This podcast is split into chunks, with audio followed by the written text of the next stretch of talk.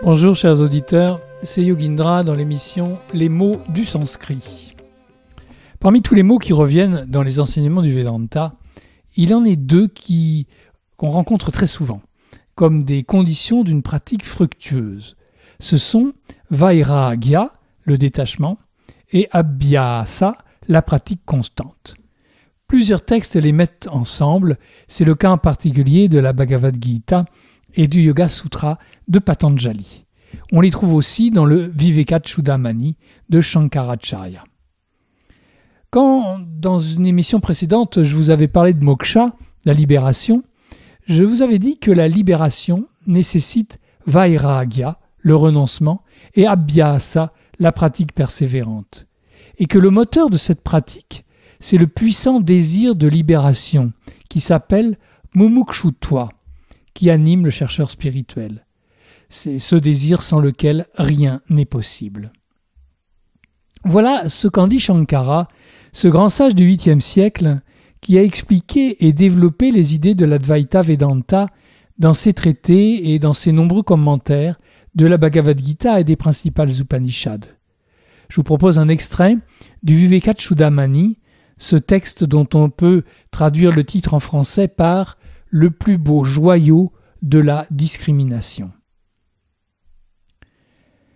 Même si elle est faible ou médiocre, l'aspiration à la libération est augmentée par la grâce du gourou, et elle produit du fruit grâce au renoncement et à l'équanimité. Chez celui en qui le renoncement et l'aspiration à la libération sont intenses, en celui-là seul l'équanimité et les autres qualités peuvent conduire au but et porter du fruit. Dans ce texte, le mot renoncement traduit le mot sanskrit vairagya. L'expression aspiration à la libération, c'est mumukshutva, dont j'ai longuement parlé dans les émissions que j'ai consacrées à moksha, la libération. Quant à l'équanimité, c'est shama, qui est de la même famille que shanti, la paix. Sans ces deux qualités, vairagya, le renoncement, et mumukshutva, l'aspiration à la libération, qui, sont, qui doivent être portés à leur intensité maximale, sans, ces deux qualités, les autres qualités sont balayées par les tentations de l'ego, les désirs et l'ignorance. Pour le chercheur sur le chemin, quand il a renoncé aux désirs ordinaires, Mumukshutva est le seul désir légitime qui subsiste, le désir de connaître la vérité pour être délivré. Dans le chapitre 6 de la Bhagavad Gita, nous voyons Arjuna écouter l'enseignement de Krishna, qui lui expose les mérites de dhyana, la méditation, ou plutôt plus largement de atma samyama, la maîtrise de soi.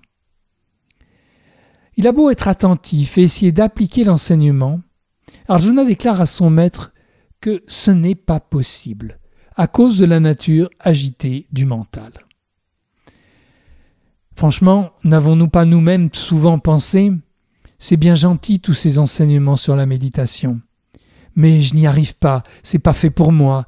Mon mental bouge tout le temps, il est incapable de se fixer. Alors, à quoi bon continuer? Ça ne marche pas. En fait, Arjuna est exactement comme nous.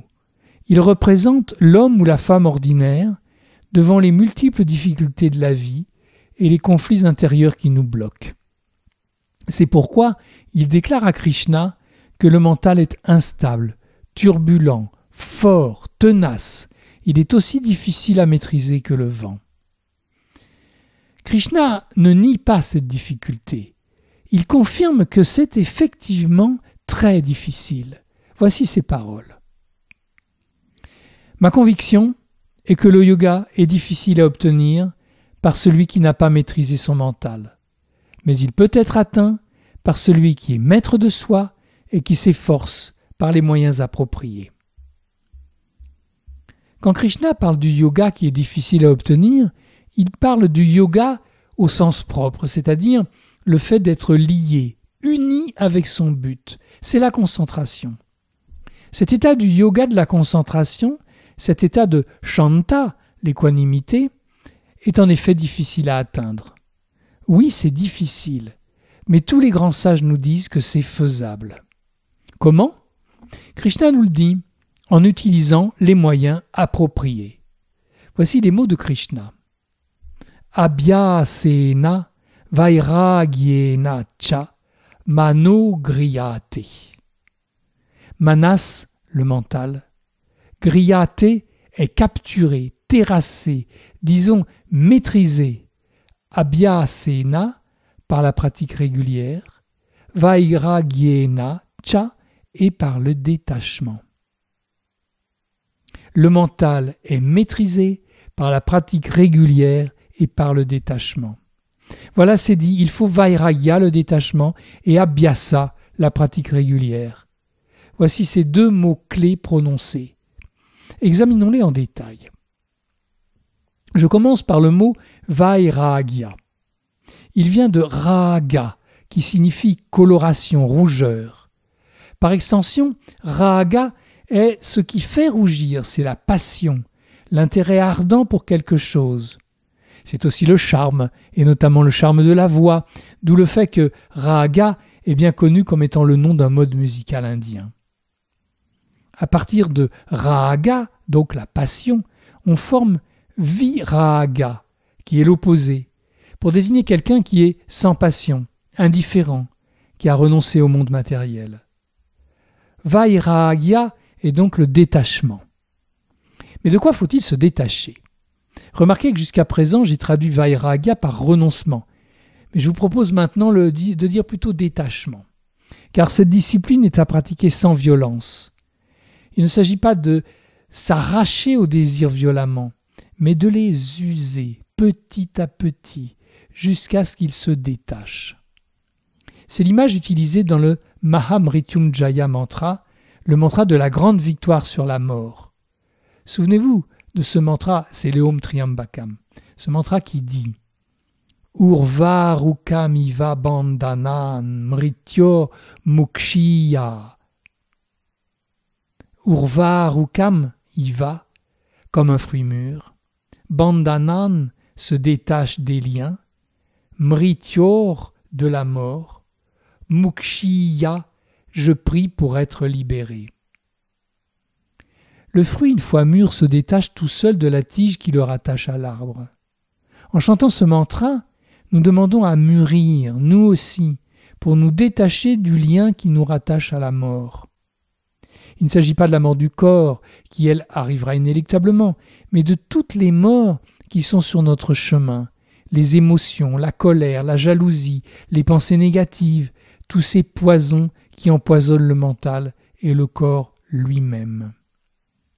Comme un fruit mûr se détache des liens de la mort, je prie pour être libéré. Voilà ce qu'est le détachement. Laisser mûrir le fruit qu'est l'ego. Arracher brutalement l'égoïsme par la violence, cela ne donnera pas de bons résultats car le risque de retomber est très élevé. Mais comme un fruit mûri sur l'arbre grâce à la chaleur du soleil, faisons mûrir l'ego par la chaleur de la méditation. Ainsi le message de ces textes est le suivant. Lorsque l'ego est mûr, parce que les désirs se sont usés peu à peu, parce que nous avons pratiqué le karma yoga, le travail désintéressé, parce, que nous avons pratiqué le bhakti yoga, la dévotion, alors Vairagya est là.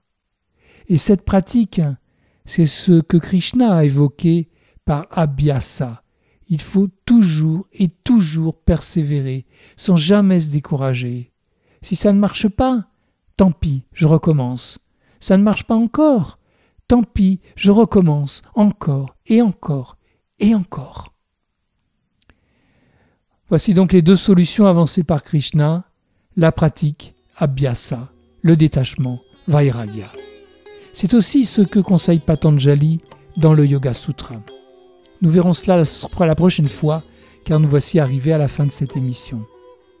Je vous souhaite un beau week-end et je vous dis à vendredi prochain.